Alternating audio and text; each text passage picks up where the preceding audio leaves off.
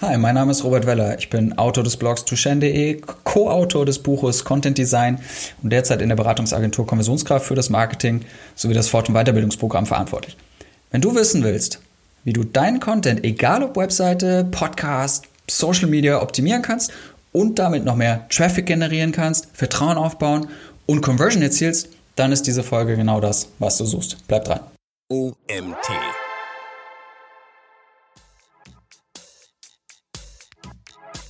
Nehmen wir mal Keyword- oder SERP-optimierte Inhalte, die generieren Sichtbarkeit in der Suche und organischen Traffic. Im schlimmsten Fall aber nicht mehr als das. Herzlich willkommen zum OMT Online Marketing Podcast mit Mario Jung.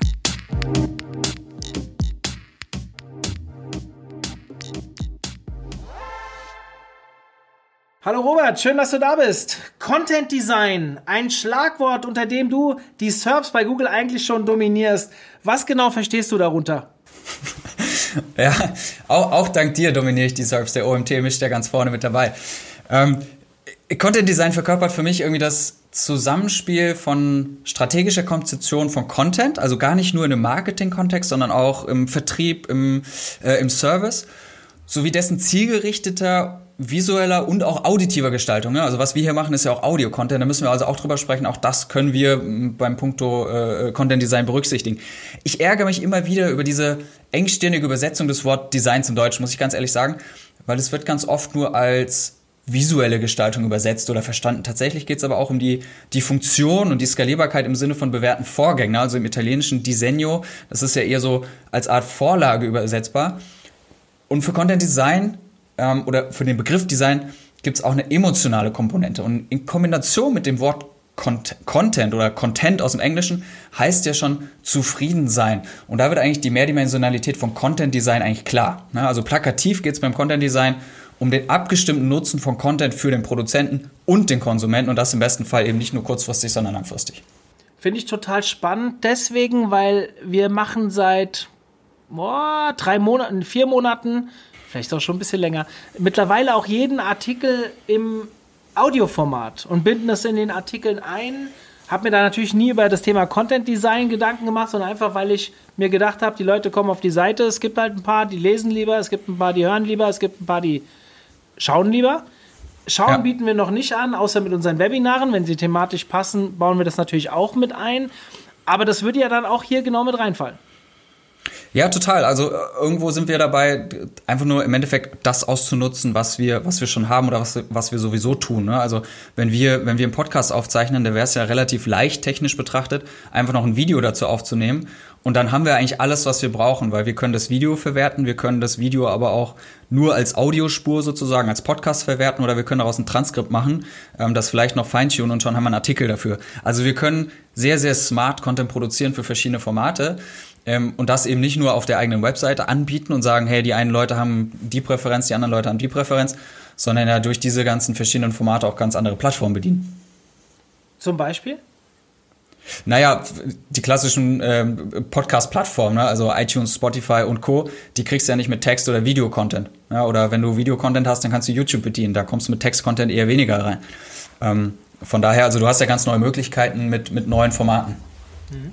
Inwieweit, also wir haben jetzt schon ein bisschen drüber geredet, aber inwieweit glaubst du, das Thema Content Design äh, betrifft oder wie betrifft es die Content Marketer direkt? Wie müssen die vielleicht auch umdenken oder ähm, ich glaube immer viele, viele Menschen denken immer noch, Content Marketing ist vor allem Text. Jetzt haben wir schon ein bisschen drüber geredet, mhm. dass du das Thema Design äh, eh zu engstirnig findest im Deutschen und aber was glaubst du, wie sich Content Marketer darauf einlassen müssen?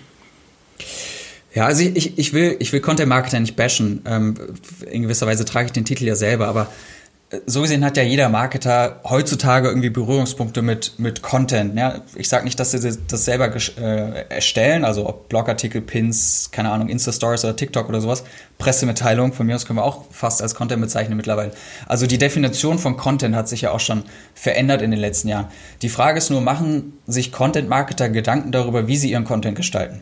Also ich meine nicht das Handwerkliche, sondern eher so das Warum. Ja, also warum sieht ein Bild so aus, wie das Bild aussieht? Warum schreibst du die Headline, so wie du die Headline schreibst? Warum ähm, hast du die eine gewisse Struktur für deinen Podcast gewählt? Ne? Also warum steigst du direkt mit einem Snippet ein? Warum hast du keine zwei Minuten Intro? Ne? Ähm, warum grün und nicht blau? Ne? Also das, das sind einfach so die Sachen, ähm, wo ich mir halt die Frage stelle, machen sich Content-Marketer überhaupt über solche Fragen Gedanken? Ne? Weil vieles ist einfach so völlig, ich will nicht sagen automatisiert, sondern einfach nicht hinterfragt. Ne? Aber Content Design hat halt mit der eigenen Zielgruppe und den Eigenheiten der verschiedenen Plattformen zu tun und eigentlich viel mehr sogar als mit dem Corporate Design im eigentlichen, im eigentlichen Sinne, im herkömmlichen Sinne. Ne? Also äh, meiner Meinung nach ist, ist Corporate Design irgendwie so die Insicht, die wir nach außen transportieren müssen als Unternehmen. Aber was auf einer Plattform, auf in, in Stories oder, oder Tweets oder Fleets, ja, den vergänglichen Format irgendwie passiert, das muss nicht knallhart irgendwie am, am, am Brand der Marke im, im visuellen Sinne drin sein, sondern das muss vor allem ähm, den Nutzer ansprechen, das muss eine Resonanz erzeugen. Und spätestens hier fängt halt für mich irgendwie Content Marketing oder Content Design im Speziellen für Content Marketer an. Ne? Also welche Ziele will ich erreichen und wie viel experimentiere ich überhaupt ja, mit der Optik oder der Akustik meiner Inhalte. Ne? Viele neue Formate, wie gesagt, entstehen irgendwie im stillen Kämmerlein, werden ausgerollt und dann irgendwie immer so beibehalten. Ne? Du hast gesagt, ihr macht erst seit drei, vier Monaten, habt ihr, habt ihr Audio ähm, als begleitendes Format im Blog. Wie lange gibt es aber euren Blog schon? Ja? Warum habt ihr noch nicht früher angefangen, Audio ähm, äh, mitzuliefern? Ja? Ähm, ich sage nicht, dass es schlecht ist, irgendwie immer das Gleiche zu machen, aber die Frage ist immer, ist der erste Entwurf schon, schon der beste? Also bewährt sich der erste Entwurf schon? Messen wir das überhaupt, wie gut dieser erste Entwurf eigentlich ist?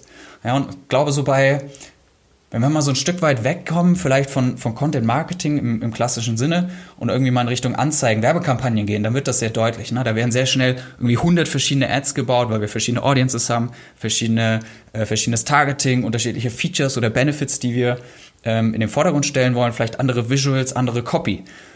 Warum machen wir uns den Aufwand? Weil wir vorher nicht wissen, welche Variante, welches Banner zum Beispiel am besten funktioniert. Und eigentlich so ein ähnliches Mindset steckt auch hinter Content Design.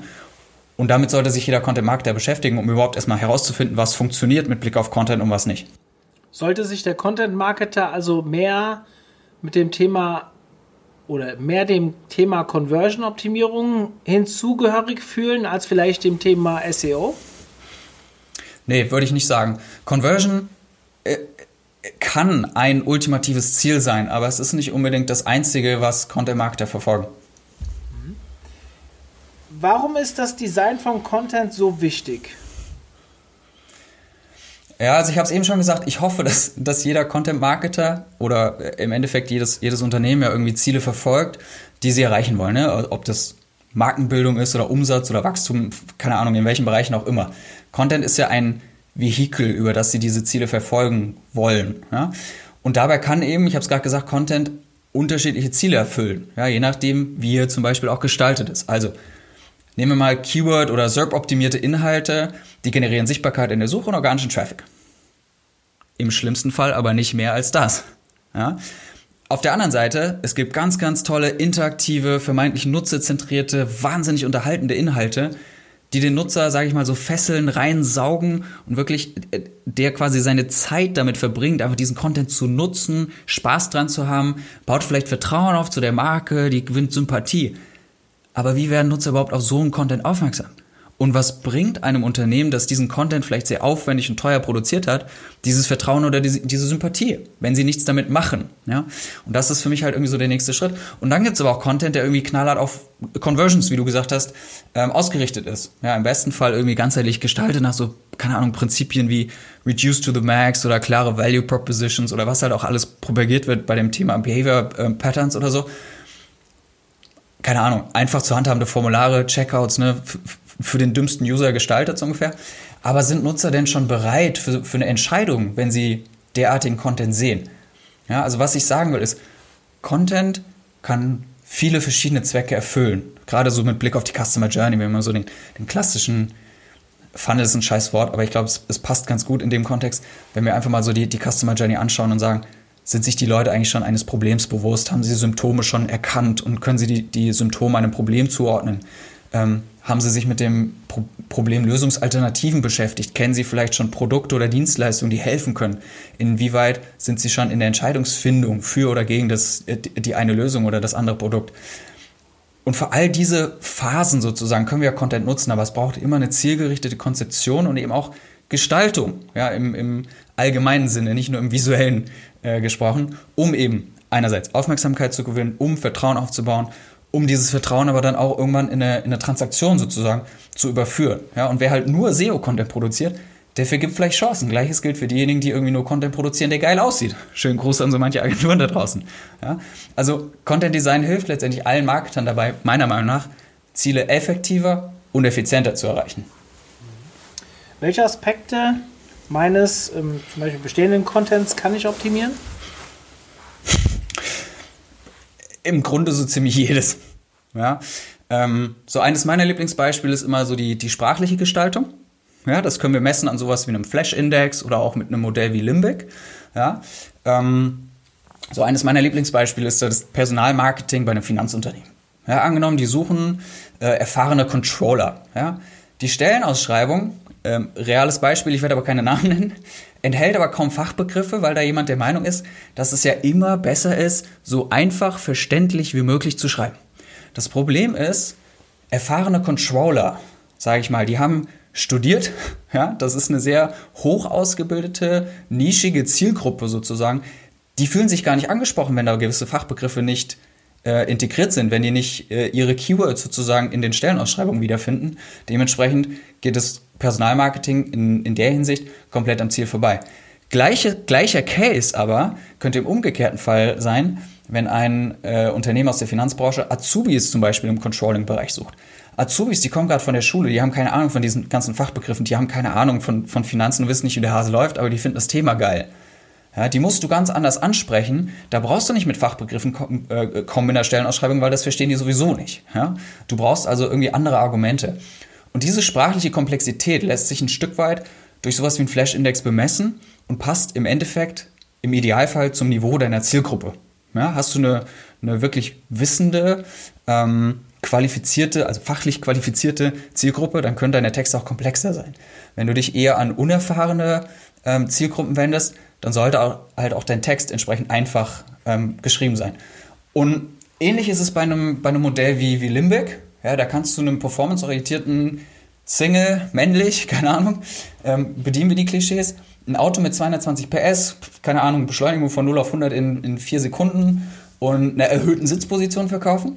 Du kannst dasselbe Auto, wohlgemerkt, aber auch einem pragmatischen Familienvater über die Größe des Kofferraums, die Kinoanlage auf dem Rücksitz für die Kids und irgendwie erweiterten Airbags schmackhaft machen. Ja, es kommt halt immer nur auf die Frage ähm, an, was sind die Bedürfnisse deiner Zielgruppe und welches Feature bzw. welches, welcher Benefit meiner eigenen Produkte und dementsprechend auch meines Contents resoniert sozusagen bei dieser Zielgruppe. Und das können wir bei sowas wie, wie Text ähm, super anpassen. Ähm, und das gleiche gilt eigentlich auch für die visuelle Gestaltung, dass wir sagen, äh, welche Formen erzeugen eine Resonanz, welche Farben, aber eben auch ähm, auditive Gestaltung mit Blick auf Musik oder Soundeffekte oder sowas. Mit welchen Tools kann ich mein Content Design verbessern? Frage klingt so einfach, aber ich glaube, es gibt keine einfache Antwort. Wir haben, es gibt wahnsinnig viele Möglichkeiten und wahnsinnig viele Tools. Ich kenne sie mit Sicherheit selber nicht alle. Ähm, für alles, was irgendwie auf der Webseite passieren soll, würde ich grundsätzlich mal das Thema Web Analytics empfehlen. Ob das jetzt ein Google Analytics ist, Adobe Analytics, ist ja auch egal was. Ähm, dazu vielleicht noch ein Heatmap-Tool, einfach um die Möglichkeit zu haben, herauszufinden, wo die Aufmerksamkeit der Nutzer hinfällt. Ja, welchen Content konsumieren sie? Ähm, wie sehen so die Klickpfade aus? Also wo navigieren sie auf einer Seite? Letztendlich, welche Features äh, einer Webseite nutzen sie auch? Die Navigation, die Sidebar, den Footer etc. etc. Ähm, und dann ist ein AB-Testing-Tool meiner Meinung nach natürlich auch sinnvoll, um gerade auf lange Sicht irgendwie Änderungsvorhaben nicht einfach auszurollen, in der Hoffnung, dass es besser ist als vorher, sondern auch erstmal experimentell zu validieren. Dazu ähm, meiner Meinung nach immer gut zu haben wären Set an User Research Tools, also sowas wie, keine Ahnung, Hot, Hotjar für, für On-Site-Umfragen, sowas wie ein Usability Hub oder ein Umfragetool wie Circuitcade oder Typeform. Und Speziell für die visuelle Gestaltung ähm, muss ich sagen, sind webbasierte Tools ähm, wie Canva zum Beispiel ziemlich geil oder so ein Ad Mockup Generator. Ähm, Punkto Video würde ich sagen Lumen 5 sehr spannend, um da auch mal irgendwie Blog-Content in Video zu übertragen. Ähm, auch neue Tools, junge Tools wie Type Studio sind ganz geil, zwecks Untertiteln. Und dann hast du, glaube ich, ganz, ganz viele so sehr spezielle Tools wie Placeit oder RemoveBG oder so Background oder Unscreen. Ich glaube, das sind so die Hidden Champions, um einfach ähm, uns die Fleißaufgaben abzunehmen. Ich selbst, ähm, weißt du, ich bin, ich bin Adobe Jünger, ähm, deswegen ich meine, meine Tools der Wahl sind mal Photoshop, Premiere, Audition so. Einfach weil, weil Browser-Tools sind zwar geil, aber halt oft nicht, nicht notwendig, weil ich meinen eigenen Rechner dabei habe. Ähm, und ganz im Ernst, so als kleine Randnotiz, das beste Tool sind manchmal auch andere Experten. Ja, also ich, ich musste mir da und greife mir da auch immer wieder gerne selber in die Nase. Marketing ist so komplex geworden und auch Gestaltung und User Experience und dieses ganze Thema ist so komplex geworden.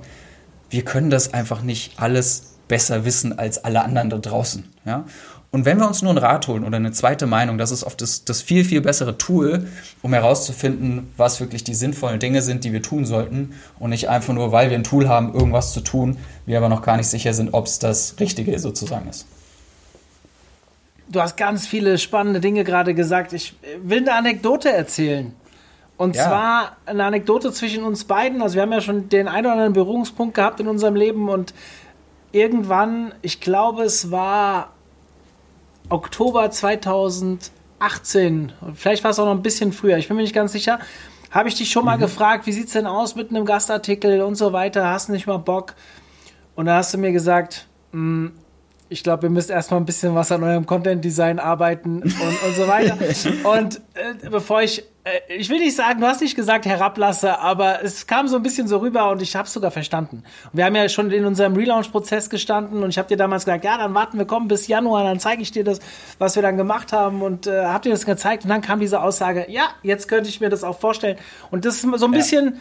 diese Anekdote, die ich gerne auch an die äh, Zuhörer geben möchte das Content Design, nicht nur CI und was da alles vielleicht auch noch irgendwo dazugehört, aber auch, also ihr könnt euch einfach mal äh, bei uns umschauen auf der Seite. Wir haben ein Webinar zum Thema, ähm, wie der Relaunch quasi die Nutzerwerte auf uns, die Nutzerdaten auf unserer Seite verändert hat. Also da hat ein Kollege, der Daniel Sternberger, hat vorher Daten genommen, er hat danach die Daten genommen und hat einfach gezeigt, dass unsere Themenwelten teilweise achtmal so lange gelesen wurden, obwohl sich inhaltlich nichts verändert hat.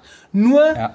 Das Content Design sich verändert hat auf der Seite. Wir haben mehr Bilder reingemacht, wir haben die, die, die Spaltenbreite verringert, dass sie lesbarer war und solche Themen.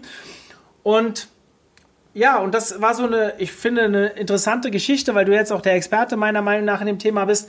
Also für mich der erste Ansprechpartner in dem Thema bist und äh, wo ich dann gesagt habe, hey, cool, jetzt haben wir ja auch einen kleinen Ritterschlag bekommen, jetzt macht er auch bei uns mit. Und das hat mir zum Beispiel Spaß gemacht. Und man sieht auch in unserer ganzen Entwicklung, könnt ihr über Systrix und Co. euch selbst abrufen, wie wir uns entwickeln, dass das halt auch seit viel besser funktioniert seit Relaunch. Ja, und das ist genau im, im Kern meiner Meinung nach von Content Design, dass wir eben auch Dinge wirklich messen. Ja, also nicht nur, nicht nur was verändern, weil wir sagen, ja, das sieht jetzt hübscher aus oder äh, das Website-Layout liegt jetzt mehr im Trend oder so, ähm, oder wir haben jetzt ein neues Corporate Design, ja, da kommt jetzt irgendwie neues, äh, wir stülpen der ganzen Seite jetzt eine neue Farbe über, sondern ihr das halt auch wirklich so systematisch angegangen seid, dass ihr sagt, okay, wir messen das jetzt einfach. Ähm, und wenn ihr da euren eigenen Case draus gemacht habt, viel geiler geht's nicht. Ja, ich habe damals ähm, auch spannend. Ich habe damals äh, das Design und so über die Agentur alles machen lassen. Also wir haben da selbst eine externe Agentur reingeholt. Und das Einzige, mit dem ich mich überhaupt nicht anfreunden konnte, war die Schriftfarbe. Mhm. Und dann habe ich, ist ja auch ein ganz wesentlicher Aspekt, also Schriftgröße, Schriftfarbe und so weiter, weil mir war der Kontrast nicht stark genug. Und dann habe ich bei ja. uns im Club gefragt, hey, wer hat mal eine Minute Zeit, mir seine Meinung zu ähm, einem Fall abzugeben? Und da haben sich dann, keine Ahnung, 50 Leute drauf gemeldet. Und dann habe ich denen einen Ausschnitt von HubSpot, einen Ausschnitt von OMR und einen Ausschnitt von unserem neuen Design geschickt, ohne zu sagen, wem gehört was. Und unseres war ja noch gar mhm. nicht online. Und habe einfach mal die 50 Leute gefragt, was könnt ihr am besten lesen? Mhm. Und ich war eigentlich gegen dieses Layout. Wir haben aber dann am Ende, ähm, der beste war HubSpot und wir waren mhm. nur so einen Prozentpunkt dahinter und OMR war deutlich schlechter bewertet von diesen 50 Leuten. Ist immer noch eine kleine äh, Zielgruppe, aber war dann irgendwie schon 20 Prozent dahinter oder sowas. Und dann habe ich gesagt, hey, cool, wir sind eigentlich mehr oder weniger gleich auf mit HubSpot. Ja, dann gebe ich dem Design jetzt eine Chance. Ich hätte es ja. eigentlich gesagt, nee, ich möchte es lieber in, in, einem Schwarz auf Weiß haben und nicht in einem Dunkelblau auf Weiß.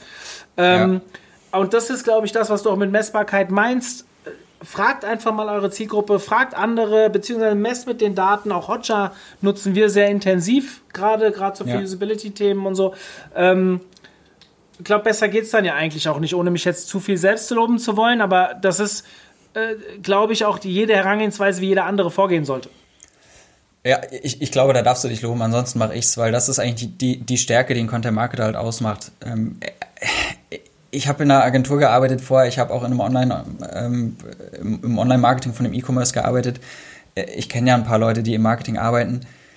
Es ist einfach eine, eine, Disziplin, die sehr in Verruf geraten ist, leider, weil das sehr, sehr viel dominante Persönlichkeiten sind und die haben halt einfach ihre Meinung, die halten ganz oft ihre Meinung für die beste. Und dann eben zu sagen, nee, Moment, wir haben ja Zugriff auf unsere Zielgruppe beim OMT, natürlich irgendwie ein Paradebeispiel zu sagen, wir haben sogar unsere eigene Community, die können wir direkt anzapfen. Ähm, das war ja im Endeffekt der Goldstandard, zu sagen, hey, meine Meinung, also ich habe meine Meinung, du hast deine Meinung, aber die ist nicht ausschlaggebend für diese Entscheidung. Ja, weil du bist nicht der Einzige, der irgendwie die OMT-Seite anschaut, sondern es sind letztendlich ja die, die, die ganzen Clubmitglieder und alle, die es noch werden wollen. Ähm, und, und, die sollten in ihrer Entscheidung ja mal mindestens genauso viel wiegen wie, wie, wie deine Stimme. Ähm, von daher sehr, sehr schöner Case, freut mich echt zu hören.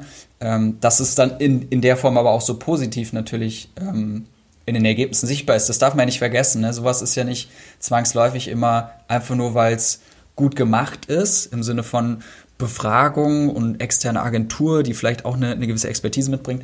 Das heißt ja nicht zwangsläufig, dass das Ergebnis positiv sein muss, äh, mit Blick auf die Metriken, die, die ihr irgendwie verbessern wollt und die Ziele, die ihr erreichen wollt. Sowas kann ja auch mal ähm, sage ich mal, nicht funktionieren. Aber die Frage ist immer, was lerne ich dann daraus? Ja, und ich glaube, alles, was nicht funktioniert, gibt wieder einen Impuls für Dinge, die man testen kann, damit sie dann doch funktionieren. Ja, und von daher echt äh, cooler Case. Robert, ich habe mir, bin ich ganz ehrlich, auch vieles angelesen in deinem ersten Buch ähm, oder in deinem Buch, kann ich ja so sagen. Ähm, Wann gibt es dazu ein Update? Weil du hast viele Sachen gesagt heute, die ich da noch nicht so drin gelesen habe, beziehungsweise nur ansatzweise. Äh, das steht doch ja. eigentlich mal wieder was an, oder? Ja, da sagst du was, als hättest du es geahnt. Ne? Ähm, ich wollte es eigentlich noch nicht machen oder nicht, nicht in so einem Umfang, wie es dann doch jetzt irgendwie passiert ist. Ähm, ich habe das Buch Content Design ja mit, mit Ben Hamanus geschrieben, der inzwischen bei HubSpot äh, sitzt und das Brand Marketing verantwortet. Wir sind halt leider beide so Perfektionisten. Wenn wir was anfassen, dann machen wir es richtig. Ähm, ich glaube, wir haben jetzt die, die Neuauflage äh, letzte Woche im Endeffekt in den Druck gegeben. Ja, cool. Ähm, kommt, glaube ich, am 18. Januar. Bei, bei Amazon kann man es schon sehen, da steht ein Lieferdatum drin. Ich glaube, das stimmt auch.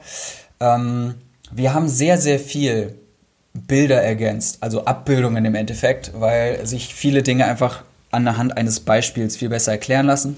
Wir haben ähm, wir hatten ja die drei Formate, Content-Formate, Text, Bild, Video drin. Wir haben das Buch jetzt ergänzt um viertes, nämlich Audio.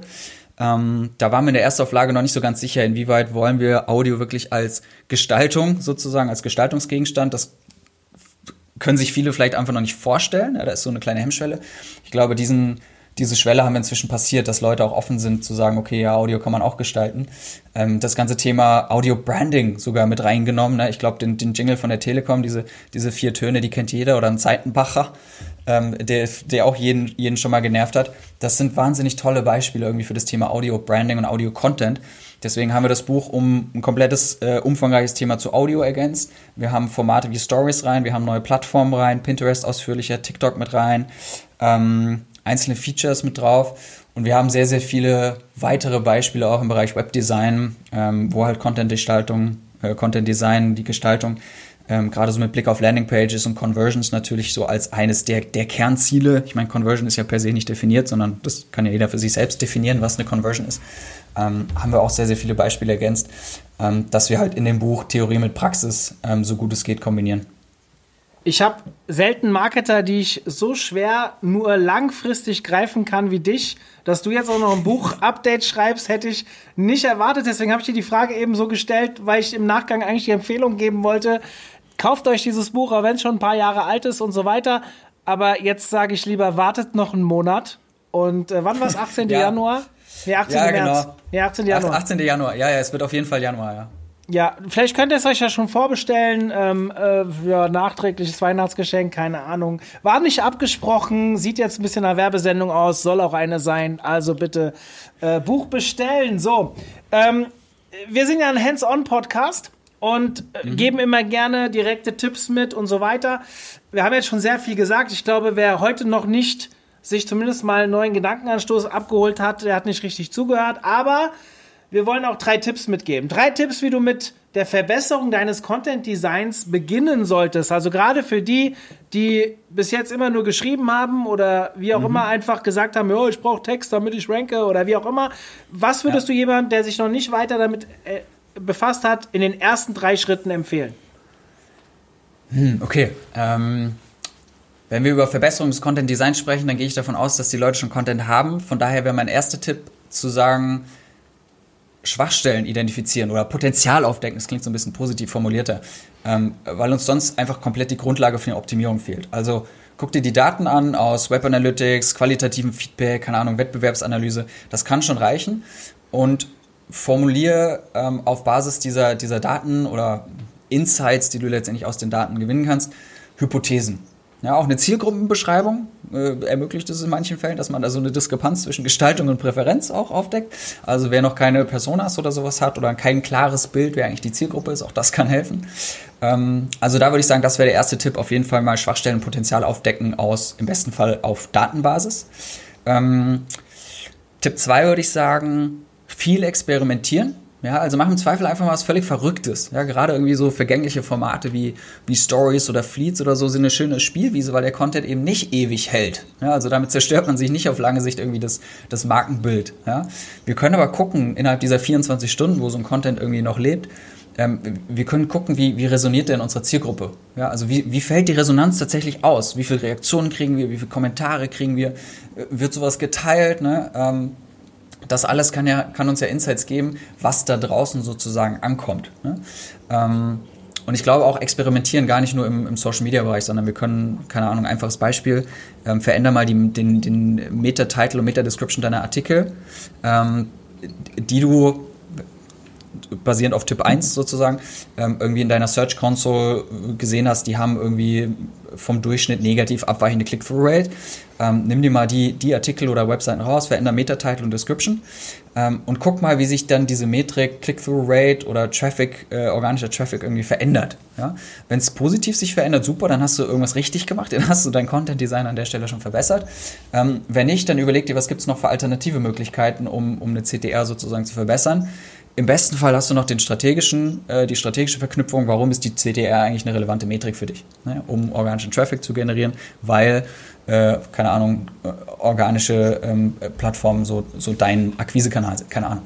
Ähm, also für jedes Ziel gibt es eine alternative Lösung. Von daher, Tipp 2, viel experimentieren. Ja? Setz nicht einfach die erste Idee um, die du hast, sondern brainstorm ruhig ein paar mehr Ideen und teste die einfach sukzessive. Ja? Und dann müsste ich eigentlich Tipp 3 anschließen und sagen, warte dokumentiere kurz, alles, was du testest. Warte ganz kurz, ja. ich muss ganz unhöflicherweise dich mal unterbrechen. Ja, du hast mir gerade eine Steilvorlage gegeben. Ähm, das Thema CTR, optimieren, testen und so weiter, ich finde das einen ganz wichtigen Punkt. Alle, die schon länger unsere Webinare schauen, wissen, dass ich immer sehr darauf poche, sich viel mit den Metadaten zu beschäftigen und das nicht den Studenten geben, sondern richtig machen. ja. Und jetzt habe ich ein, wie soll ich sagen, einen sehr starken Hinweis. Wenn dieser Podcast online geht, ähm, also jetzt Aufnahmezeitpunkt vor zwei Stunden habe ich ein Webinar mit dem Markus Tandler gemacht, wo wir das Google Core Update am Beispiel des OMTs besprochen haben. Dieses Webinar ist aufgezeichnet worden und findet ihr bei uns und wir werden dort boah, das geht fast zwei Stunden und wir reden, glaube ich, eine Stunde, eine Stunde 15 darüber, was wir im letzten halben Jahr an unseren CTRs, also an den Snippets mhm. gearbeitet haben, an dem Design der Snippets gearbeitet haben, ganz wichtig, weil mhm. wir damals im Core-Update im Mai ja doch deutlich verloren haben und jetzt mehr als das wir damals verloren haben, wieder zurückgeholt haben. ja. ist ein Thema, mit dem solltet ihr euch beschäftigen, wenn ihr da Bock drauf habt, eineinhalb Stunden Zeit habt und mal mit Markus Tandler jemanden, der auch sehr unterhaltsam so ein Beispiel an echten Zahlen zeigen kann, dann scha schaut euch diese Aufzeichnung an, passt super in das Thema in Tipp 2 mit hinein und bietet euch eine sehr gute Grundlage, wie ihr vielleicht selbst vorgehen solltet. So, jetzt Unterbrechung Ende, ja. du darfst mit Tipp 3 weitermachen. Werbung Ende, jetzt geht's weiter. So. ähm, Tipp 3 äh, muss ich anschließen, ähm, ist die Dokumentation. Ne, also im besten Fall wirklich alles, was ich teste, alle Hypothesen, die ich habe, alle Ideen, die ich generiere, irgendwo festhalten. Ja, und das, was irgendwie ähm, positive Ergebnisse erzielt, das will ich iterieren und, und skalieren, im besten Fall automatisieren, dass das immer weiter passiert, neue Standards entwickeln. Und für alles andere, was, sage ich mal, Downcast verursacht, da will ich eher so eine Art Blacklist erstellen. Ja? Ähm, ich glaube, gerade in großen Unternehmen ist, ist sowas gar nicht so unrelevant. Ähm, weil es da halt doch mal passieren kann, dass, keine Ahnung, der wechselt Personal oder es geht nach ein, zwei, drei Jahren einfach äh, dieses Wissen verloren, was man damals getestet hat und dass man halt eben nicht aus Versehen dieselben Experimente ähm, zweimal durchführt. Und ich sage bewusst aus Versehen, es kann ja durchaus gewollt sein, dass man das gleiche Experiment vielleicht zu einem späteren Zeitpunkt nochmal macht. Ähm, das kann ja äh, zielführend sein, aber das sollte halt nicht, nicht aus Versehen passieren, einfach weil man schlampig war in der Dokumentation, was man eigentlich in der Vergangenheit schon ausprobiert hat und was nicht. Robert, erzähl uns doch mal, wieso du dich so intensiv mit diesem Thema beschäftigst. du, äh, ganz ehrlich, das war eine Leidenschaft, die ist, die ist sehr, sehr tief in meiner Vergangenheit verwurzelt. Ähm, kurzer Flashback. Ähm, ich war während der Schulzeit schon als, als Webdesigner aktiv mit einem guten Kumpel, der hat programmiert. Wir haben Webseiten äh, gebastelt. Ähm, für mich war dann nach der Schule so der Zeitpunkt, okay, was, was mache ich jetzt? Was will ich beruflich werden? Ähm, Studium war irgendwie klar, aber was will ich studieren? Ähm, und dann habe ich gemerkt, okay, ich kann entweder Marketing machen oder ich kann entweder Design machen, aber es gibt nichts, was, was beides sozusagen macht. Und das hat mich mega angepisst, also habe ich mich für Marketing äh, entschieden, habe dann aber währenddessen gemerkt, das reicht mir irgendwie nicht. Da fehlt mir diese gestalterische Komponente. Ja, also dieses ganze Thema User Experience Design, äh, alles, was irgendwo so emotional mit reingeht, ähm, was halt nicht so in diesem krass performance-orientierten Marketing ist, wie man das halt an der, an der Uni, zumindest damals noch, muss ich äh, zumindest als kleinen Disclaimer einfügen, irgendwie gelehrt bekommen hat. Das gab es alles nicht. Also habe ich noch ein zweites Designstudium gemacht, äh, also ein zweites Studium, ein Designstudium ähm, und habe dann gemerkt, nee, die Kombination ist eigentlich total geil, weil da ist so viel Potenzial. Weil du hast es vorhin gesagt, ganz, ganz viele Unternehmen machen Content Marketing und, und schrubben einfach nur ihre Texte. Das ist geil. Ne? Text-Content ist geil. Da können die wahnsinnig wertvolle Informationen drin sein. Aber wenn die keiner konsumieren will, dann bringt es dem Unternehmen auch nichts. Und das war irgendwie so für mich irgendwie die Leidenschaft zu sagen, hey Leute, ähm, nehmt diesen geilen Content, den ihr habt, und präsentiert ihn aber auch geil. Ja? Sorgt dafür, dass die Leute den haben wollen. Ja? Ähm, bei einem iPhone ist es andersrum. Ja? Sieht geil aus, aber die Technik drin ist, keine Ahnung, von vor drei Jahren. Ja? Ähm, das ist halt irgendwie so Apple. Ne? Apple macht nur Design, ja, bös formuliert. Ich bin kein Apple-Jünger, merkt man. Ähm, ich, ich bash da immer gerne ein bisschen drauf rum. Aber es ist halt immer, Verpackung und Inhalt müssen zusammenpassen. Und, und das hat mir halt immer gefehlt, weil im Marketing immer sehr klassisch so diese Performance-Komponente ähm, getrimmt wurde und die Designer ist halt immer so, im Designstudium so alles schön machen, ne? pixelgenau, ne? kommt ja nicht von ungefähr, dass man sie Pixelschubser nennt. Diese Schnittstelle hat mir gefehlt. Und das ist der Punkt, wo ich dann gesagt habe, Leute, ähm, ich, ich schlage da jetzt in diese Kerbe rein, ja, ich ziehe das Thema auf, ich nenne das Ganze Content Design, ja, weil Content war irgendwie ein super Vehikel, was da halt vor keine Ahnung, zehn Jahren irgendwie sich aufgetan hat, um zu sagen, hey, das ist eigentlich eine perfekte Basis, um dieses Thema Design und Marketing zusammenzubringen. Und seitdem beschäftige ich mich damit und ähm, äh, gefühlt wird es so schnell nicht aufhören. Und inwiefern berührt dich das dann heute noch? Also bist du jetzt beratend tätig oder was machst du? Ja, ja, auch. Ähm, also ich meine, ich bin ja ähm, bei Konversionskraft ähm, aktuell fürs Marketing verantwortlich und leite den, den Fort- und Weiterbildungsprogramm. Für uns ist, also für Konversionskraft, wer Konversionskraft nicht kennt, äh, historisch gewachsen eigentlich aus dem Bereich Conversion-Optimierung. Das ist ja faktisch auch ein Stück weit Content Design. Der Content liegt nicht unbedingt im Fokus inhaltlich gesprochen, also mit, mit Texten gesprochen, sondern auch sehr, sehr viel auf einer emotionalen, psychologischen Ebene, wie wir etwas verkaufen, welche, welche Trigger wir nutzen, um etwas zu verkaufen. Ähm, das Feld ist, glaube ich, noch viel, viel größer, aber Content ist eben ein Aspekt. Ich bin kein Consultant bei Konversionskraft. Ähm, das Content Design Beratung, wenn man so will, das, das läuft bei mir eher nebenher, weil ich halt diese Leidenschaft dafür habe. Also wenn Fragen kommen zum Thema Content Design, kommt gerne zu mir, ist kein Problem. Ähm, krieg keine Rechnung von Konversionskraft. Ähm, Fragen kostet im Zweifelsfall sowieso nichts. Aber für mich ist das natürlich insoweit relevant, weil ich auch bei Konversionskraft Content produziere.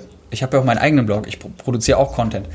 Ähm, von daher mache ich mir eigentlich immer Gedanken, wie, wie können wir diesen Content noch besser gestalten, damit die Leute noch mehr Spaß dran haben, den zu konsumieren.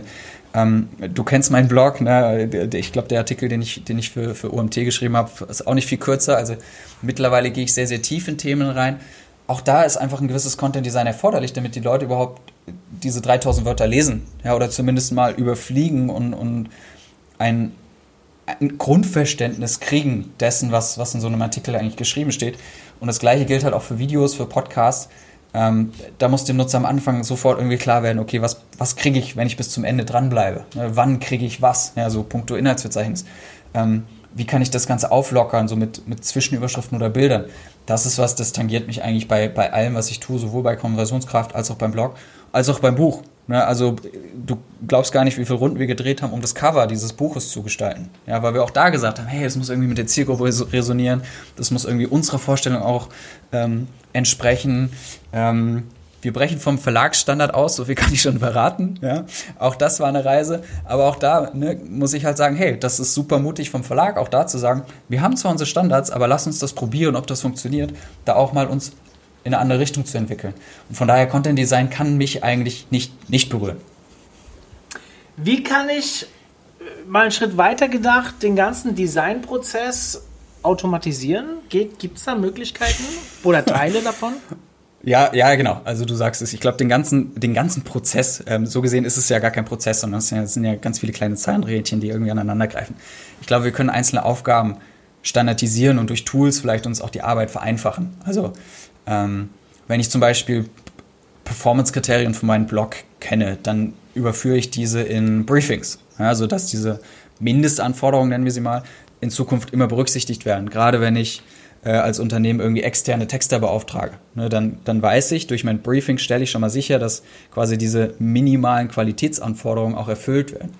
Wenn ich herausgefunden habe, zum Beispiel, welches Videoformat am besten funktioniert, dann kann ich auch hier irgendwie mit Templates arbeiten oder durch Tools ähm, Aufgaben wie das Ergänzen von Untertiteln äh, automatisieren. Oder ich kann, wenn ich Werbekampagnen schalte, dann, dann äh, will ich zwar weiterhin verschiedene Assets testen, aber ich kann die Erstellung dieser verschiedenen Bannerformate zum Beispiel, also habe ich ähm, einen Querbanner, habe ich einen Skyscraper, habe ich ein Quadrat, die Erstellung dieser verschiedenen Formate, die kann ich durch, durch eine entsprechende äh, Software automatisieren. Ähm, das gleiche gilt ja auch für, für Text. Irgendwie durch Textsoftware kann ich, kann ich Variationen in die Copy reinbringen. Das müssen wir alles nicht mehr selber pixelgenau gestalten, nicht mehr selber irgendwie die ganzen, die ganzen äh, Anzeigentexte sozusagen schreiben. Dafür gibt es Tools, wo wir das automatisieren können. Die Frage ist halt immer, wo macht es Sinn zu automatisieren? Also wie heißt es so schön, wenn ich einen, einen Scheißprozess automatisiere, habe ich einen automatisierten Scheißprozess. Also erstmal den Prozess sozusagen optimieren und gucken, was funktioniert, wo bin ich mir sicher, dass ich das skalieren kann und wo verbringe ich wirklich sehr, sehr viel Zeit, die ich eigentlich unnötig verbringe. Ja, wenn ich jetzt in meiner Rolle irgendwie ähm, sehr, sehr viel Zeit mit der Postproduktion im Videoschnitt verbringen würde, weil wir irgendwelche Online-Kurse produzieren, das wäre nicht in meinem Kernkompetenzbereich. Ja, ich ich kann Videos schneiden, aber ich kann andere Dinge besser, die vielleicht bei uns sonst keiner kann. Und wir haben jemanden, der ist einfach viel schneller, viel erfahrener im Videoschnitt, dann macht lieber er das.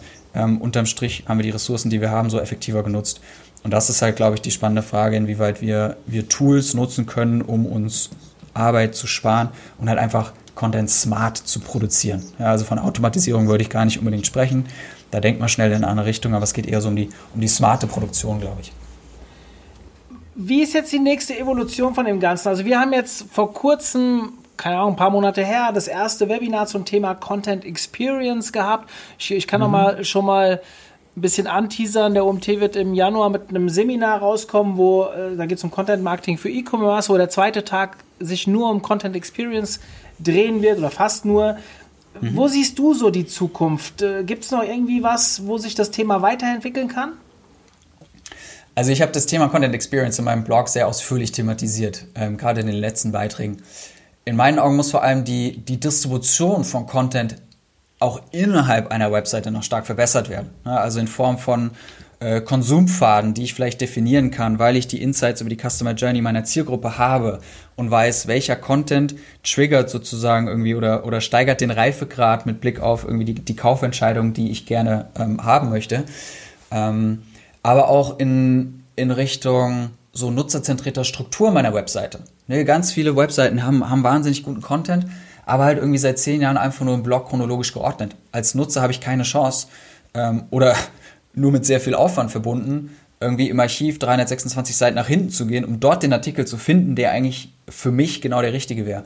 Also das Thema Website-Struktur, und du hast es ja auch gesagt, ihr habt Themenwelten. Ja, das geht ja schon so in die Richtung. Ich glaube, da sind wir auch in so einem Bereich wie, die, wie dem Hub-and-Spoken-Content-Model, ähm, was ja auch HubSpot irgendwie breitgetreten hat.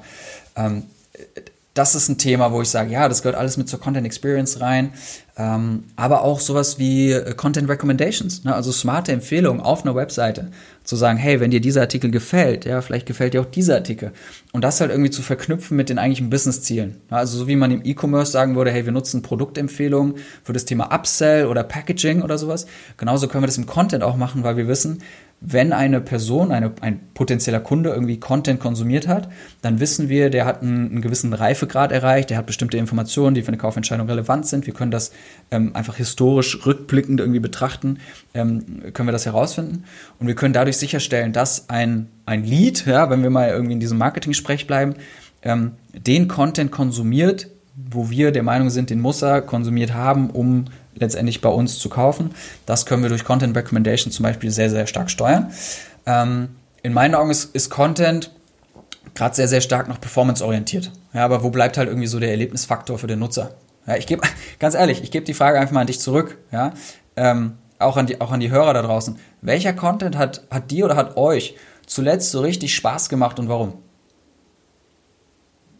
Ja, da, also ich bin ein Fan, ich war nie ein Fan von äh, Videocontent, äh, gehe immer mehr in diese Richtung. Ich oute mich, mir macht gerade TikTok sehr viel Spaß, weil ja. es sich von dieser ganz kleinen Zielgruppe zu einer ja, älteren Zielgruppe entwickelt, meiner Meinung nach. Da gibt es auch noch viele Dinge, die natürlich weiterhin eher für äh, jüngere ich wollte gerade sagen kleine Kinder, aber jüngere Personen sind.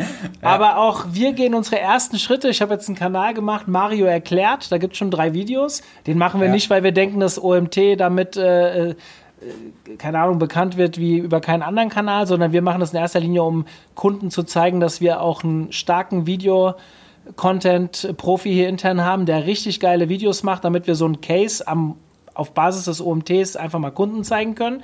Aber das macht mir Spaß. Ich erwische mich immer wieder, wie ich abends doch mal vorm Schlafengehen in TikTok reinschaue und schwuppsdiwupps sind wieder 45 Minuten vorbei mit eigentlich viel Bullshit-Zeug. Ja. Aber ja. ähm, wobei, wobei, da muss ich sagen, das ist natürlich auch sehr dem, äh, sag ich mal, der Psychologie hinter TikTok geschuldet. Ich weiß nicht, ob du ähm, Growth Design kennst. Die Jungs Nein. analysieren sowas ja. Die haben also growth.design, das ist die Domain.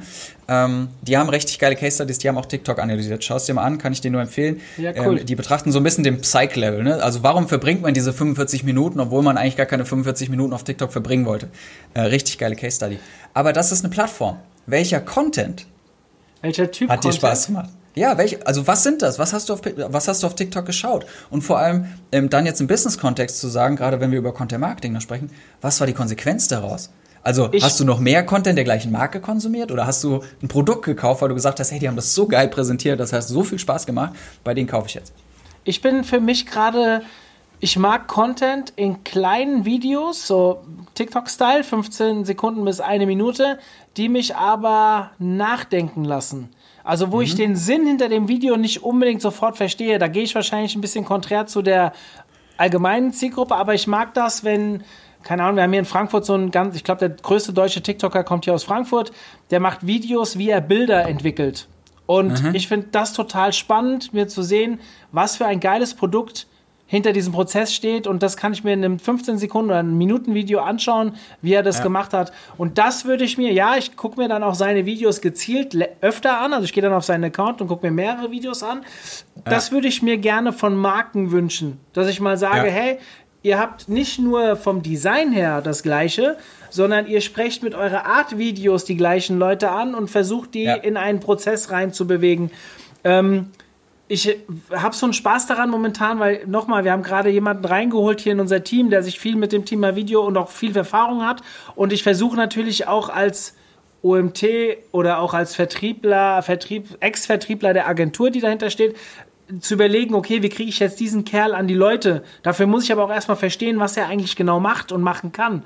Und deswegen ja. ist vielleicht, bin ich natürlich da jetzt auch nicht, also deswegen beschäftigt mich dieser Content. Ich selbst lese so viel durch den OMT, weil ich ja auch die ganzen Magazinartikel einlese, ähm, ja. dass ich eh genug lese, was ich, wo ich lernen kann, dass ich jetzt nicht gezielt nach gezieltem Content nochmal suche.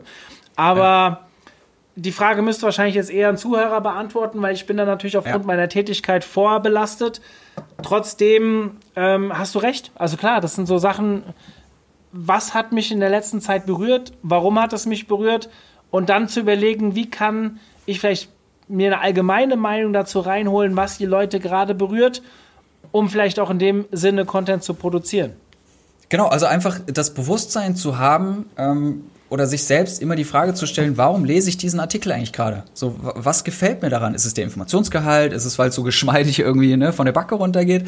Was ist der Grund? Und diese Fragen letztendlich sich auch mal auf seine eigene Zielgruppe zu projizieren und sagen, Weiß ich eigentlich, woran die Spaß hätte? Weiß ich eigentlich, warum andere Leute meinen Content produzieren? Wenn ich diese Fragen beantworten kann, dann habe ich einen geilsten Impuls eigentlich, um mein Content Design zu perfektionieren. Geiles Schlusswort. Robert, vielen Dank. Hat zwar lange gedauert. Ich freue mich, dass wir diesen Podcast aufgenommen haben. Ja.